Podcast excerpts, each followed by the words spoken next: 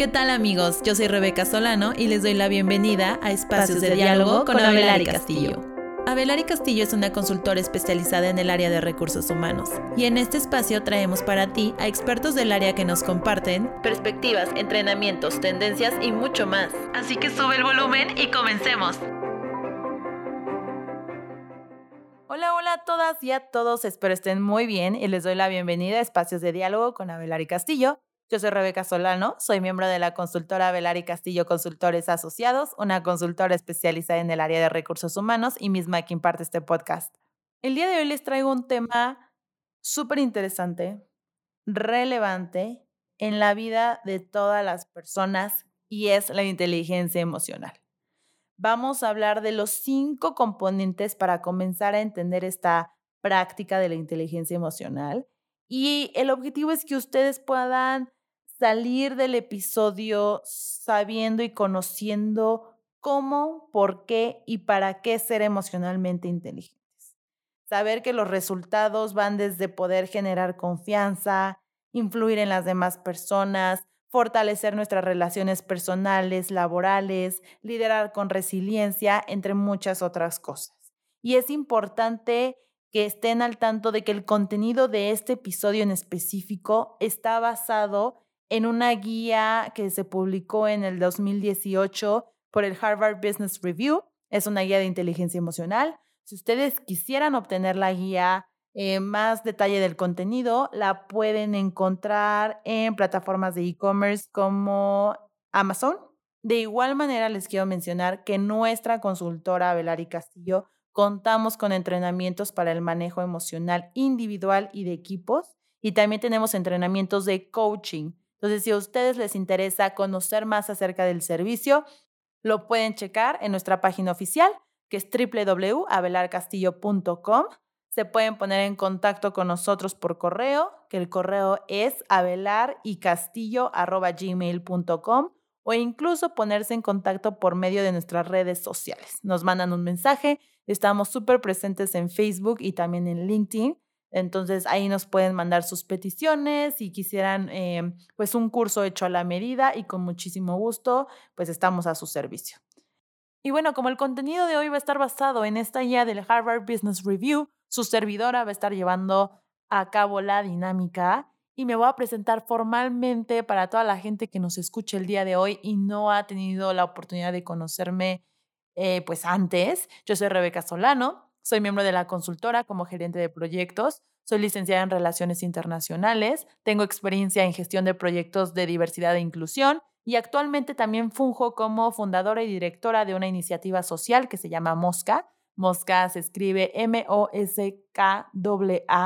Y en esta iniciativa nosotros buscamos generar y brindar un apoyo económico a una organización determinada que promueva y promocione movimientos culturales para que niñas, niños y adolescentes mexicanos puedan ejercer y disfrutar a plenitud sus derechos. Y pues muchísimo gusto, espero que, que disfruten mucho el episodio y vamos a arrancarnos. El tema de hoy, que es la inteligencia emocional, les puedo decir, es una herramienta para tu vida personal, para tu vida profesional. Es algo que sin duda toma tiempo desarrollar, pero que puedes obtener grandes beneficios y ventajas cuando aprendes a dominarlo. Es algo que a mi parecer involucra valentía, desafío y automotivación. Es una herramienta que no muchas personas tienen el coraje de trabajar por miedo a la autocrítica, pero también es algo necesario. Entonces, primero, antes que nada, vamos a, dar a conocer qué es la inteligencia emocional, ¿no? Si vamos a hablar del tema, primero hay que entender el concepto, conocerlo y entonces ya después poder evaluarlo para ponerlo en práctica de acuerdo a bibliografía eh, obtenida de la guía, la inteligencia emocional es el conjunto de habilidades psicológicas que nos permiten de manera razonable expresar nuestras emociones y poder entender las de los demás. En otras palabras, pues es entender que las emociones pueden convertirse en catalizadores y potentes aliados para saber actuar ante posibles frustraciones, es tener el control de nuestros propios impulsos, es regular nuestro estado de ánimo y de ese modo tener el control de nuestra productividad, de como resultado poder facilitar nuestra convivencia con otras personas a nivel familiar y laboral. En pocas palabras, es una forma de guiar nuestro comportamiento. Ahora, un input personal que quiero dar en este episodio. A mi parecer, por experiencia propia, la inteligencia emocional la divido en tres planos. Una cosa es poder manejar, manipular nuestra reacción de acuerdo a una emoción que tenemos. Entonces, yo me siento enojado, pero como ya tengo esta inteligencia emocional que he trabajado, ya sé dar una respuesta a ese enojo que no sea una respuesta negativa, ¿no? Que al contrario me traiga beneficios. Entonces, es, no, no puedes controlar la emoción del, del enojo todavía, pero sí puedes controlar la reacción que tú tienes. Segundo plano es entender a los demás. Una vez que tienes esta inteligencia, es muchísimo más fácil empatizar con la gente, entenderlos y entonces poder pues mantener una relación sana, poder influir en ellos, entre otras cosas. Y tercer plano, que es un nivel muchísimo más avanzado, es no controlar tanto el resultado de la emoción, sino controlar la emoción. Entonces, cuando tú te das cuenta que algo te enoja, es ponerte a pensar y a analizar y mapear por qué me enoja esa situación. ¿Qué he vivido antes o qué me pasa, qué pasa dentro de mí, de mi cabeza, que eso me hace enojar. Cuando lo entiendes, cuando lo expresas, cuando lo analizas y lo cambias, entonces sí, la emoción del enojo puede cambiar.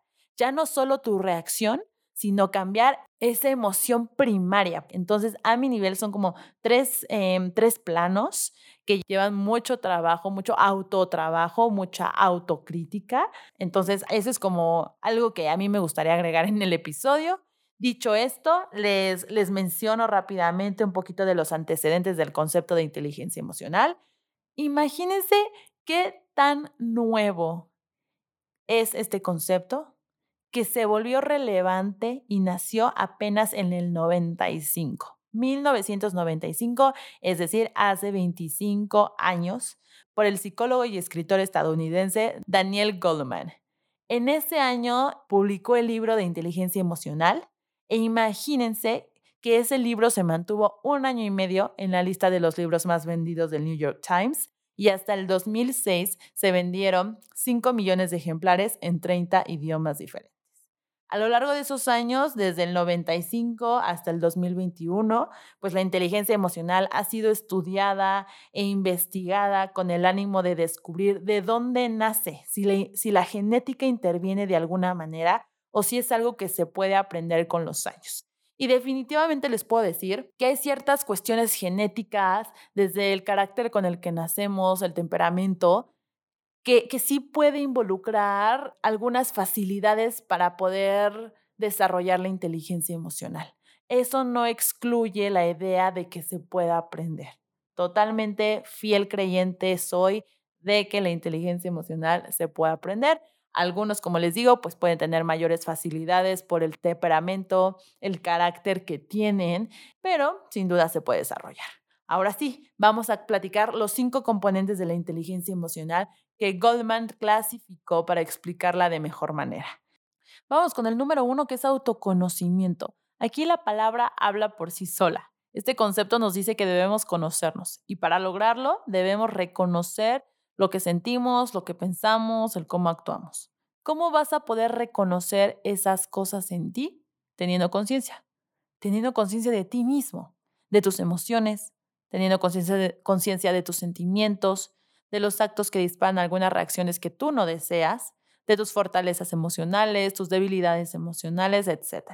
Tienes que mapear las emociones. Ejemplo de la vida profesional, de la vida laboral. Supongamos que te vas súper bien en el trabajo, tienes un buen salario, un gran equipo, están alcanzando los resultados, te acaban de dar coche, eh, tu trabajo está cerca de tu casa, no sé, lo que tú quieras. Pero hay una situación súper desagradable. Cada vez que tienes junta que entras a la oficina, que tienes una videollamada con tu jefa o con tu jefe, te enojas.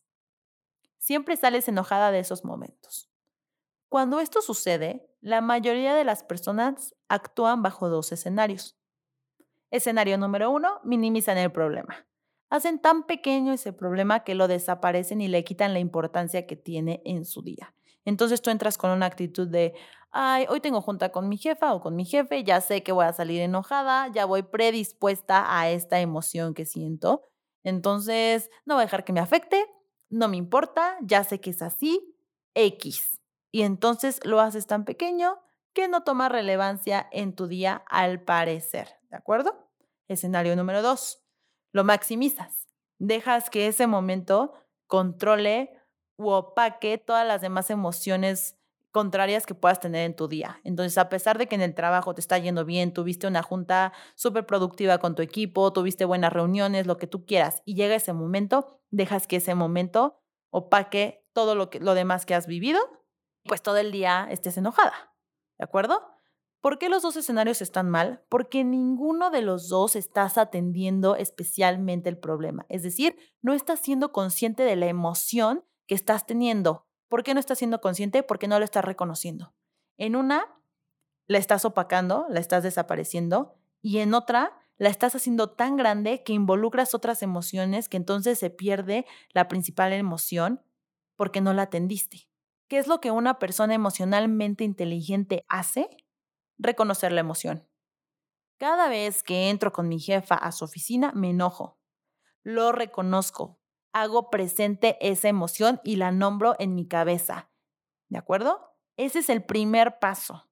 Los otros pasos, que son los otros componentes que ahorita vamos a estar platicando, ya es de que, ok, una vez que la reconoces, una vez que la notaste en tu mapa mental de emociones, ¿qué va a suceder?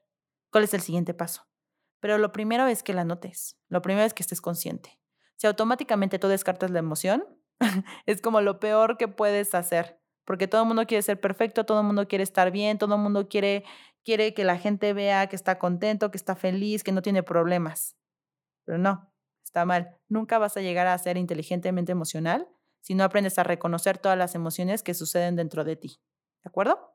Ahora, componente número dos, regulación. Este componente nos habla de aprender a organizar nuestras emociones, entenderlas y darles un cauce que no siempre sea el descontrol o la perturbación. Esto es muy clave. Tienes que nombrar las emociones, tienes que entender de dónde vienen, por qué se despiertan y a qué nivel lo están haciendo. Esas cuatro preguntas siempre te las tienes que hacer cuando estás haciendo un ejercicio de inteligencia emocional. Te voy a decir la realidad. Mientras más te conoces, más vas a poder controlar tus emociones, ya sean negativas o positivas. Y cuando esto se logre, controlar tus emociones, se va a notar muchísimo en tu persona. Cuando te conoces tan bien, te prometo que nadie te va a poder hacer enojar si no quieres. Y por lo tanto, ni en el trabajo, ni en tu vida, ya sea con tus amigos, con tu pareja, con tu familia, nadie, absolutamente nadie, podrá manipularte emocionalmente. ¿De acuerdo? Entonces, paso a paso, Primero, reconocemos o nombramos las emociones. ¿Cómo se hace eso? Teniendo conciencia, teniendo autoconocimiento. Vámonos con el ejemplo pasado. Cada vez que entro a la oficina de mi jefa o de mi jefe o que tengo reunión con alguna de esas personas, salgo enojadísima.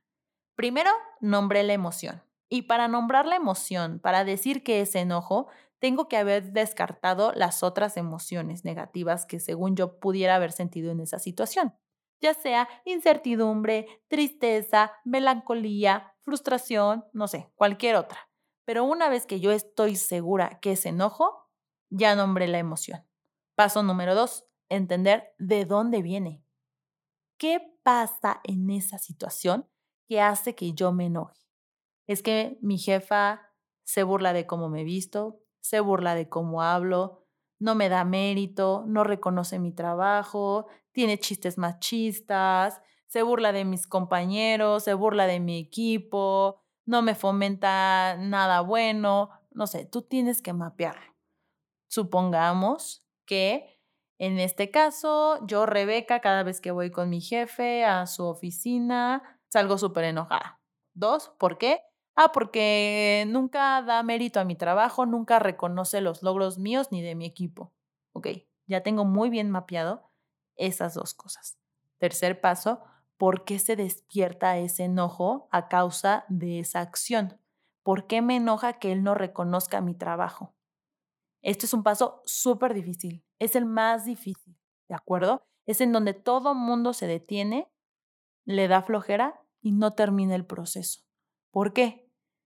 Ponerte al pensar por qué se despierta ese enojo en mí a causa de esta acción conlleva mucha retrospectiva. Conlleva el me tengo que interrogar cómo crecí, cómo me educaron, con quién he estado a lo largo de mi vida para que ese aspecto me moleste. Entonces yo puedo haber dicho, ah, es que sabes qué, de chiquita, desde que yo era pequeña, tuve problemas de reconocimiento con mi papá o con mi mamá o con mis hermanos, no sé, alguien de mi familia. Entonces, siempre me ha dolido, tengo esta herida emocional que la gente no me reconozca. Y luego para sumarle al problema, no sé, he tenido parejas que, eh, ¿qué te puedo decir? Que, mm, que no me reconocen, que no me reconocen. He trabajado con otros jefes o he tenido malas experiencias en otras empresas en donde mi jefe tampoco me reconoce por ser mujer, por ser más chica de edad, no me toman en serio. Entonces tú tienes que ir mapeando bien qué de todo lo que he vivido ha causado esta herida emocional dentro de mí que hace que me duela. Y cuando ya sabes la razón o algunas de las razones por las cuales se genera esa emoción negativa, en este caso, que es el enojo, tienes que preguntarte a qué nivel se está generando la emoción, que es la pregunta número cuatro.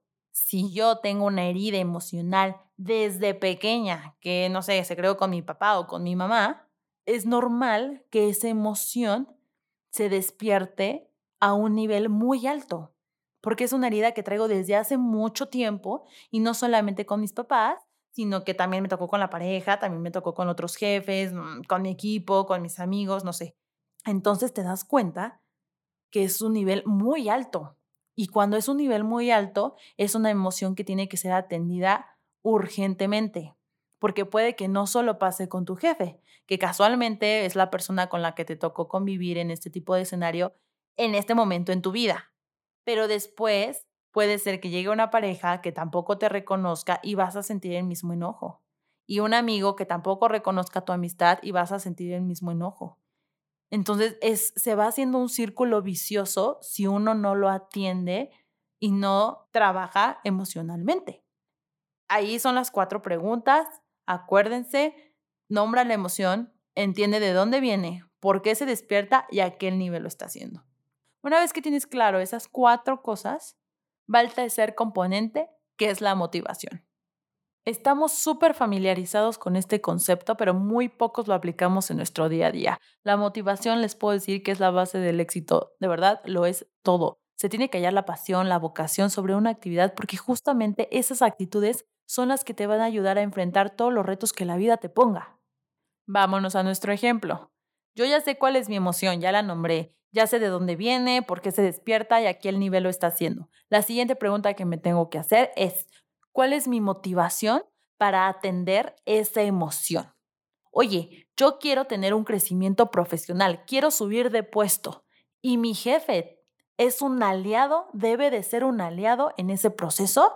Ok, esa es tu motivación. ¿Quieres alcanzar un puesto más grande y tu jefe tiene que ser el aliado? Pues entonces tienes que tener una buena relación con él. No puedes terminar todas las reuniones enojada con él o con ella simplemente por alguna cuestión que sucede específicamente en esos momentos. Debes atenderlo, debes atender esa emoción. Esa es tu motivación.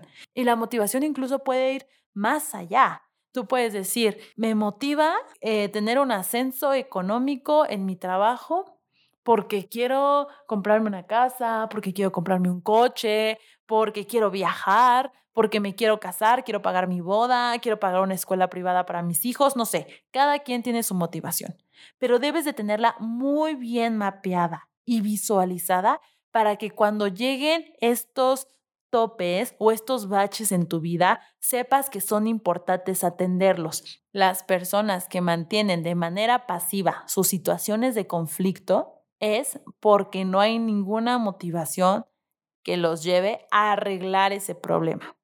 Un ejemplo bien fácil. Si tienes un problema de pareja y tú quieres que esa relación crezca y sea una relación sana, bonita y tengan hijos o no tengan hijos o compren una casa juntos o viajen juntos, tienes que esforzarte en un principio para hacer que todo vaya muy bien y entonces llegar a ese futuro, ¿ok? Si tú no tienes muy claro qué es lo que quieres con tu pareja, dejas que cualquier situación de problemática se interponga y no la atiendes a tiempo y entonces va generando una bola de nieve de más problemas. Lo mismo pasa con nuestro ejemplo. Si tú no atiendes esa situación con tu jefe, se va haciendo una bola de nieve gigante que se vuelve más difícil de atender y en un principio no la atendiste porque ni siquiera tenías claro cuál es tu objetivo y cuál es tu motivación para alcanzar ese objetivo. Por eso les digo que la motivación lo es todo. Cuando uno está claro de qué es lo que quiere y cuál es su motivación, no hay cosa, ni cuestión, ni situación, ni persona que los detenga. Ahora vamos al componente número 4. Este componente junto con el número 5 nos habla de una inteligencia emocional hacia el exterior, de nosotros hacia afuera, de nosotros hacia los demás. Los primeros tres componentes que platicamos, que es el autoconocimiento, la regulación y la motivación, son cuestiones que se trabajan de manera interna, con mapeos internos, con conciencia interna. Ahora, estos componentes nos hablan de cómo podemos mostrar nuestra inteligencia emocional hacia los demás, ¿de acuerdo? Así que el componente número cuatro es la empatía. La empatía es un concepto que puede llegar a malinterpretarse. ¿Por qué? La empatía no significa adoptar las emociones de otras personas como propias o tratar de complacer a todo mundo. Más bien se refiere a la comprensión intuitiva que puedes tener hacia las personas, hacia los demás y la capacidad que tienes de comunicar esa comprensión de manera efectiva. Vámonos con nuestro ejemplo. Una vez que ustedes trabajan los tres componentes anteriores, que es autoconocimiento, regulación y motivación, pueden abordar la situación con empatía, porque ya se dieron cuenta que la situación es un complot para hacerte sentir mal o para verte fracasar o lo que tú quieras. Es algo, algo tuyo, algo dentro de ti que te dolía. Y hoy que ya lo entiendes, que ya lo mapeaste, puedes hacer que te deje de doler. Y cuando sucede eso, abordas el problema con empatía y ahora sí te puedes acercar a la persona, pero no en una manera de confrontación, sino desde la empatía y entender que esa persona tal vez no lo hace para dañarte o que aunque si lo hiciera para dañarte, ya no lo puede hacer porque tú tienes control de tu emoción, no esa persona. Entonces, abordas tu problema con empatía y buscas los accionables que te hacen salir de esa situación, de controlar esa situación, de sobrellevar esa situación. ¿De acuerdo? Entonces la empatía es súper poderosa y por eso digo que es la manera en la que tú reflejas tu inteligencia emocional hacia el exterior, porque la gente se da cuenta, la gente puede percibir, puede notar cuando una persona es inteligentemente emocional y ya no la puedes manipular por más de que hagas las cosas que siempre le habían enojado y digas los comentarios que no le gustan, esa persona ya no va a ceder a ese control emocional, porque sabe quién es, sabe qué emociones puede controlar, sabe cómo puede restringir eh, las actitudes negativas como resultado de emociones que tenga. No sé, esa persona ya está en autocontrol y se nota muchísimo y la verdad es que se admira de una persona que, puede tener este control y esta inteligencia emocional de, de saber usar a tu favor tus emociones, tus pensamientos y tus acciones. Y por último, el quinto componente que es la habilidad social. Este último componente de la inteligencia emocional se parece un poco a la empatía porque habla del reflejo de la interacción de una persona con el mundo. Estas habilidades sociales son el conjunto de capacidades que nos permiten dar respuestas adecuadas al entorno y relacionarnos mejor con las personas que nos rodean. Entonces, un ejemplo de pues de buenas habilidades sociales son aquellas personas que mantienen la calma y saben expresar sus opiniones y emociones de una manera tranquila, evitando el conflicto, promoviendo sus ideas a través de la simpatía, de la confianza, del respeto. En pocas palabras, es cómo tú interactúas con todo lo que está en el exterior. Te puedes dar cuenta que una persona que tiene esta inteligencia emocional no solamente sabe actuar en momentos de conflicto, sino también en momentos cuando no hay conflicto y con emociones positivas. La felicidad, la adrenalina, sabe cómo manejarlas, cómo guiarlas dentro de su vida para alcanzar sus objetivos, tanto personales como profesionales. Entonces, esta habilidad social engloba los otros cuatro componentes que platicamos durante el episodio para saber cuál es el resultado que da tu intele. ¿Cómo muestras el resultado de tu inteligencia emocional allá afuera? Y bueno, ese es el último componente, los vamos a repetir. Número uno, autoconocimiento. Número dos, regulación. Número tres, motivación. Número cuatro, empatía. Y número cinco, habilidad social.